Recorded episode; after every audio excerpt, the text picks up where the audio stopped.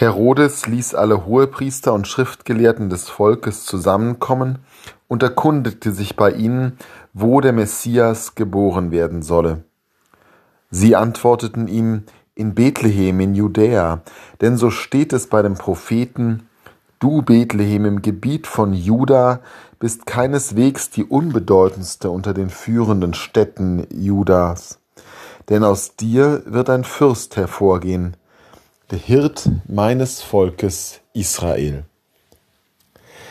Wir feiern das Fest der Erscheinung des Herrn, das traditionellerweise vor allem in den Fokus rückt, wie Jesus Christus der Welt offenbar wird, nachdem er zunächst im kleinen Kreis in Bethlehem nur von den Hirten beachtet geboren wurde, tritt er jetzt an die Öffentlichkeit in den drei Mysterien, die heute gefeiert werden, durch die Offenbarung gegenüber den Weisen aus dem Morgenland, durch die Taufe am Jordan und durch die Verwandlung von Wein in Wasser. Das sind die drei Mysterien, die wir am heutigen Festtag begehen. Als Zeichen gegenüber der Welt und darauf weist insbesondere auch die Lesungen aus den Propheten und von Paulus hin als Zeichen gegenüber den Heiden. Und doch können wir in den Bericht, den Matthäus uns gibt, etwas erkennen, was nicht nur an die Außenwelt, an die heidnische Welt gerichtet ist, so dass ihnen das Heil offenbar wird. In der Frage des Herodes, wo denn dieser König herkomme, spiegelt sich natürlich der Urkönig Israels, David, der unscheinbare jüngste Sohn des Isai, der in Bethlehem, einem winzigen Örtchen fernab des Jerusalemer Trubels, geboren wird und dann auserkoren wird, so wie schon vor ihm ein Josef etwa und viele andere unbekannte kleine Gestalten.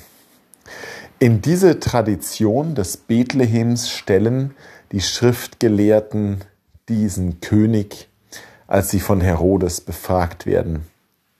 Und damit markiert Matthäus natürlich sehr deutlich seinen Lesern, dieser Jesus Christus, der hier geboren wird, das ist der wahre Herrscher Israels, nicht der heidnische Herodes mit seinen schrecklichen Gebräuchen, mit seinen Mordgelüsten, sondern der Friedensfürst, der Nachfolger des David. Das ist der wahre König. Und das wiederum weitet sich, denn die Juden wissen sehr genau, was die Funktion eines Königs sein soll, auch wenn oder gerade weil viele der jüdischen Könige diese Funktion kläglich missbraucht haben und gescheitert sind am Anspruch. Die Königsgeschichte Israels ist vor allem eine Geschichte des Scheiterns und des sich Verirrens. Das beginnt ja schon mit König David, der gut anfängt und dann sich verstrickt in Lügen, in Machtkämpfen, in der Entfernung von Gott. Und fast alle, bis vielleicht auf den weisen König Salomo, haben massive Schwächen. Und doch bildet sich im Bild des Königs etwas ab, das für Israel konstituierend ist. Denn der König ist eine Identifikationsfigur für sein Volk. Insofern vor allem, als er Aufgaben übernimmt im Namen Gottes.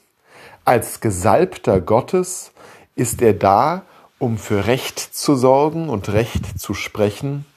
Ist er da, um Frieden herzustellen? Ist er da, um dem Volk wie ein Vater den Weg zu weisen hin zur Gerechtigkeit und hin zu Gott. Er ist mithin als der Hirte des Volkes derjenige, der im Auftrag Gottes, geradezu als Stellvertreter Gottes, das Geschick des Volkes leitet.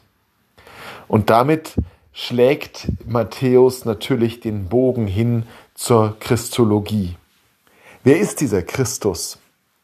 Dieser Christus ist der von Gott bestellte König und Hirte seines Volkes. Er ist derjenige, der wie David Israel zum Herrn führen soll. Er ist mehr noch als David, weil er derjenige ist, der ohne Fehler ist, der niemals fallen wird, der sich niemals abwenden wird. Er ist der Messias, der Christus, der Gesalbte, der an Gottes Stelle für Gott sein Volk weidet.